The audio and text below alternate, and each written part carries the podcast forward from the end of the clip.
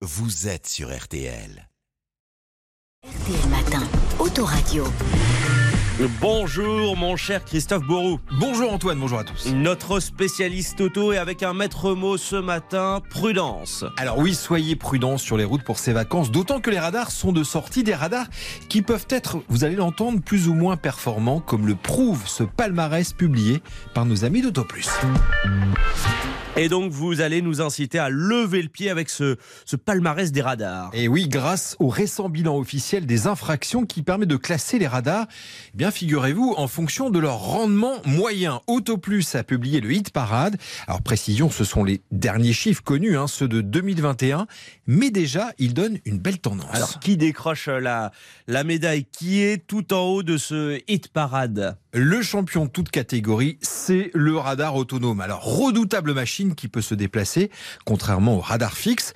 On en trouve surtout, vous savez, sur des zones de chantier, de travaux. Alors, on parle de radar autonome, car avec ses batteries, il peut avoir au moins 5 jours d'autonomie et peut être installé très rapidement, n'importe où, opérationnel en moins de 30 minutes. Et ces petits joujoux, Christophe, ils sont à ce point redoutables? Ah, En effet, puisque sur les 280 en activité en 2021, ils ont crépité, figurez-vous, presque 4 millions de fois, soit en moyenne 14 000 flashs par appareil. Et ce chiffre devrait bondir dans les prochains mois, puisqu'au total, près de 600 radars autonomes seront en service d'ici à la fin de cette année. En numéro 2, la cabine fixe. Ah, la bonne vieille cabine classique grise, j'ai envie de dire à l'ancienne, qui va fêter ses 20 ans en octobre, eh bien, euh, cette mamie flasheuse a encore la pêche. Pour preuve, euh, chaque cabine crépite en moyenne 7700 fois par an.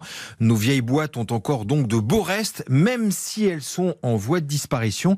Pour faire place à des cabines plus modernes, il en reste 900 au bord de nos routes sur les plus de 4000 cabines actuellement en France. Troisième marche du podium, Christophe, pour le, le radar Tourelle. Vous savez, celui qui est perché tout en haut d'un mât, d'où son nom, 5600 flashs par cabine. Alors c'est presque décevant selon nos confrères, c'est beaucoup, mais vu la grande technologie intégrée dans cet appareil, peut mieux faire. Mais c'est vrai qu'on peut repérer ces tourelles de loin et surtout, il y a beaucoup de leurres, de vraies fausses cabines qui ne flashent pas et qui sont là pour vous faire lever le pied. En revanche, en revanche, alors là, gros carton pour les radars tronçons qui flashent quasiment autant que les tourelles. Ces machines euh, qui calculent votre vitesse moyenne avec un rendement multiplié par deux et demi en l'espace seulement d'une année. Enfin, il ne figure pas encore au palmarès, mais il devrait bientôt euh, faire leur apparition, les radars urbains. Ces radars installés en ville est capable de détecter plusieurs infractions en même temps. Alors les excès de vitesse, les franchissements de feux rouges et même l'usage du téléphone au volant est déjà en test à Toulouse, Montpellier ou encore Marseille. Sauf que leur démarrage qui était prévu début mars vient d'être retardé. Pour l'instant, aucune date n'a été fixée pour leur mise en place officielle. Au total, 300 appareils devraient être déployés. Christophe, dans votre, euh, dans votre agenda de la semaine. Alors à partir de jeudi débutera à l'aventure Peugeot de Mulhouse une grande exposition consacrée à la Peugeot 205, pile le jour de l'anniversaire de la petite Lyonne, 40 ans au compteur.